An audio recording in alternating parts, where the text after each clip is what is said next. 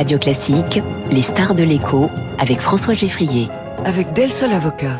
Del Sol Avocat, donnez toutes les chances à votre entreprise. Il est 7h12, les stars de l'écho avec ce matin, Gilles Moec, chef économiste du groupe AXA. Bonjour. Bonjour. Bienvenue sur Radio Classique. Alors, l'inflation ralentit en France. En tout cas, c'était les chiffres au mois de décembre que nous a donné l'INSEE hier. Elle a ralenti aussi en Allemagne.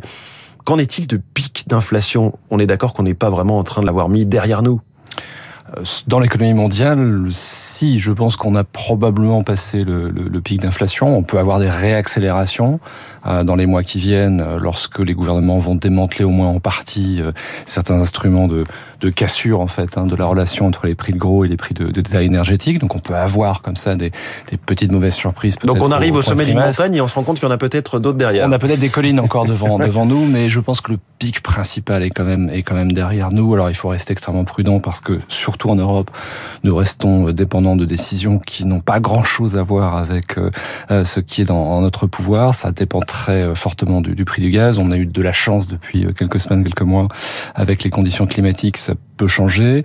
Il faut aussi rester prudent parce qu'on est devenu très dépendant aussi du gaz liquéfié naturel américain. En 2022, les États-Unis ont pu nous fournir de manière très large parce que la demande asiatique était faible. Ça peut changer en 2023, donc restons, restons prudents. Mais on a quand même beaucoup d'indices euh, sur euh, les, les, forces un peu puissantes de l'inflation 2021-2022 qui sont en train de, de s'éroder. Par exemple, on a vu le prix du fret maritime diminuer beaucoup. Les on fameux containers, hein, les qui fameux se sont containers. effondrés. C'est tous ces, ces goulots, goulets d'étranglement euh, qui s'étaient produits lors de la rouverture des économies sont quand même en voie de résorption. Est-ce que, quand on entend le chef économiste de COFAS, Jean-Christophe Caffet, c'était hier dans les échos, qui nous dit que l'inflation peut repartir à la hausse au second semestre, est-ce qu'on joue à se faire peur ou est-ce que c'est que maintenant, avec toutes les incertitudes qu'on a pu connaître depuis trois ans, on est obligé de se préparer au pire? Oui, parce que la question n'est pas tant de savoir si on a passé le pic, encore une fois, je pense que, que c'est le cas, la question c'est de savoir si l'on peut revenir relativement rapidement vers un rythme d'inflation qui serait cohérent avec les objectifs des, des banques centrales. C'est-à-dire 2%, va, hein, celui qu'on peut connaître sur les dernières années, on était même un peu en dessous. Voilà. Et là-dessus, euh, moi, je, je, vois un peu comme une, une course hein, entre deux, deux, forces principales. L'une, ce sont les, les forces exogènes, c'est tout ce qui a à voir avec le prix de l'énergie. Là, on a encore quelques incertitudes. L'autre, ce sont les forces endogènes, c'est ce qui euh, relève, par exemple, du comportement salarial. Euh, et là-dessus, c'est vrai que 2023 va être une année sans doute plus épineuse que 2022. On voit maintenant un début d'accélération des salaires qui peuvent pousser euh, le prix, par exemple, des services euh, à, la hausse. Et ça, ça va être tout l'enjeu de 2023. Je pense qu'en Europe, on est dans une meilleure position que les États-Unis. Aux États-Unis, on a une boucle prix-salaire totalement avérée depuis maintenant près d'un an, avec une accélération très forte et presque enracinée mmh. de, de, des salaires euh, depuis le, le printemps 2022. Elle arrive en Europe. Elle arrive en Europe. Donc c'est tout l'enjeu de cette année 2023. Est-ce que vous avez un focus particulier sur la France dans tout ce qu'on s'est dit? L'inflation, la boucle prix-salaire. On entendait à l'instant Étienne Lefebvre des Échos qui nous parlait du mur des, des, des faillites, qui n'est pas avéré, même si euh, le nombre de défaillances remonte nettement. Qu'en est-il pour notre petite euh, sphère française? Voilà, la sphère française reste très importante.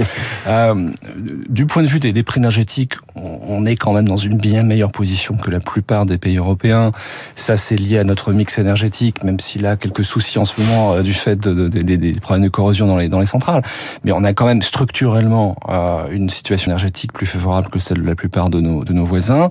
On a eu aussi un, un, bouclier tarifaire qui a été plus puissant, en tout cas au début, euh, que celui qui a été mis, mis en place chez, chez beaucoup de nos voisins. Et du côté des salaires, par exemple, ce que l'on peut noter, c'est pour l'instant, en tout cas, une accélération des salaires qui reste en deçà de celle que l'on note en Allemagne. Donc on est sans doute plutôt dans une position favorable.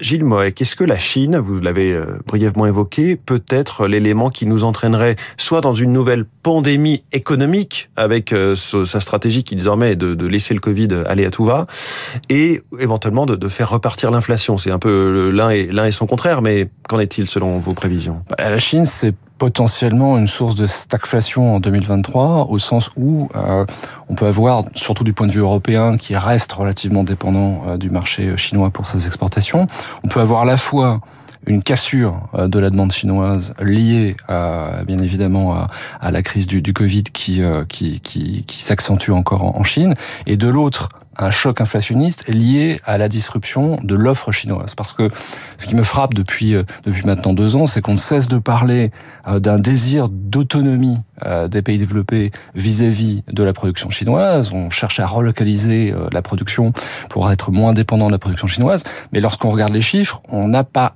on n'a jamais apporté autant depuis mmh. la Chine, surtout aux États-Unis.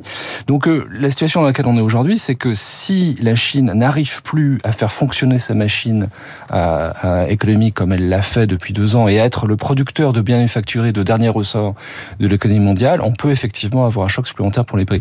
On n'y est pas, et pour l'instant, ce qui est quand même assez frappant, c'est que la Chine a réussi contre vents et marées à maintenir une capacité de production, une capacité d'exportation, quelles que soient les conditions sanitaires. Donc on mmh. verra où on en est quand même ce grand blocage, notamment du port de Shanghai pendant plusieurs semaines, qui avait euh, fait un, un, sacré coup de frein euh, au commerce. Hein. En, 2020, c'est-à-dire mmh. que le, premier choc avait Mais même il y a quelques mois. On a eu, on a mmh. eu ensuite plusieurs, euh, plusieurs, plusieurs alertes, plusieurs alertes, mais sans jamais qu'on ait eu la transmission qu'on avait eu en 2020 et en 2021 sur, par exemple, ce fameux prix du fret maritime, qui est un indicateur de ces goulots d'étranglement mondiaux.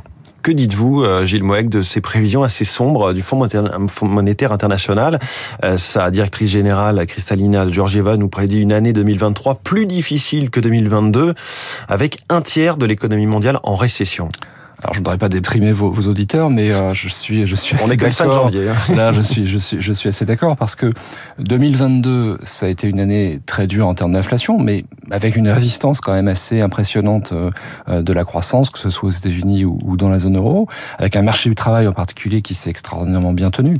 2023, je pense, comme je l'ai dit, qu'on va voir une certaine désinflation, mais le prix à payer pour cette désinflation, ce sera sans doute effectivement un ralentissement massif avec des passages en récession dans un certain nombre de, pays. Donc moi, sur la zone euro 2023, euh, j'ai une moyenne annuelle, ce qui ne veut pas dire grand-chose parce qu'on a énormément d'effets d'acquis, mmh. mais une moyenne annuelle à, moins 0,2% sur, sur 2023, avec, oui, probablement une récession qu'on espère légère sur la première partie de l'année. Et là aussi, euh, il y aura certains pays qui vont s'en tirer mieux que d'autres au sein de cette euh, zone euro, Allemagne, Italie, France. On regarde, vous les regardez comment, les uns et les autres?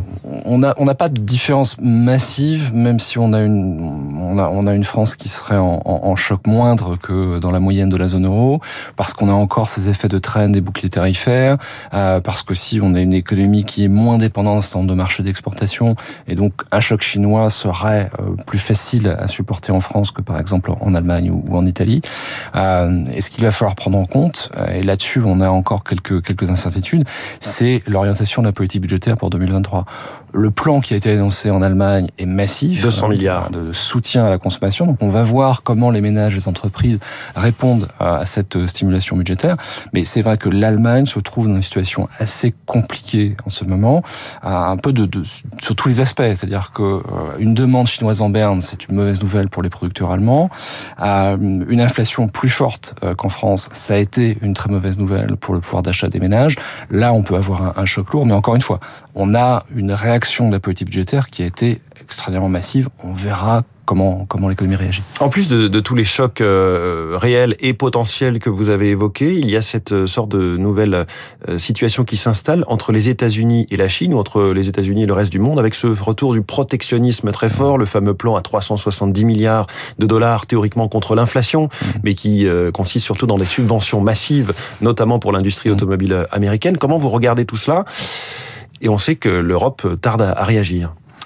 C'est vrai qu'on, bah, sur ce fameux thème de la déglobalisation, de la démondialisation en, français, je suis assez circonspect au sens où euh, on s'aperçoit que certains pays qui étaient très avancés dans cette dans cette thématique, dans cette logique, les États-Unis en particulier, euh, voient bien que euh, il peut y avoir euh, conflit entre ce désir de relocalisation, ce désir d'autonomie, ce découplage vis-à-vis de la Chine et leurs propres problèmes inflationnistes. C'est-à-dire que la, la, la pire des choses à faire, si vous voulez, lorsque vous êtes face à un choc inflationniste persistant, c'est de fermer les frontières, parce que vous êtes à ce moment-là dépendant d'une production domestique, n'est pas forcément la meilleure marché au mmh. monde, Et c'est le cas, c'est le cas aux États-Unis. Donc vous savez, ces deux forces qui, qui agissent un peu en, en sens contraire.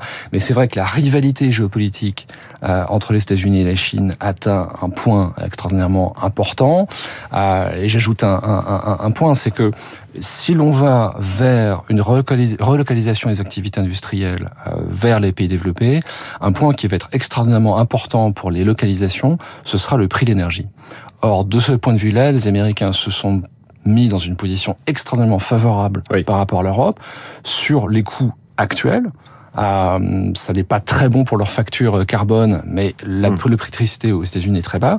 Et avec ces investissements massifs dans le renouvelable, ils peuvent dépasser l'Europe sur ce qui jusqu'à présent était un de nos points forts. Et on rappelle qu'aujourd'hui, et même depuis plusieurs années, les États-Unis sont le premier producteur mondial de pétrole. Tout à fait. Sur leur propre sol. Gilles Moek, le chef économiste du groupe AXA, basé à Londres, qui était ce matin de passage à Paris, dans le studio de Radio Classique. Merci beaucoup, Gilles Moek. 7h23, la politique. Dans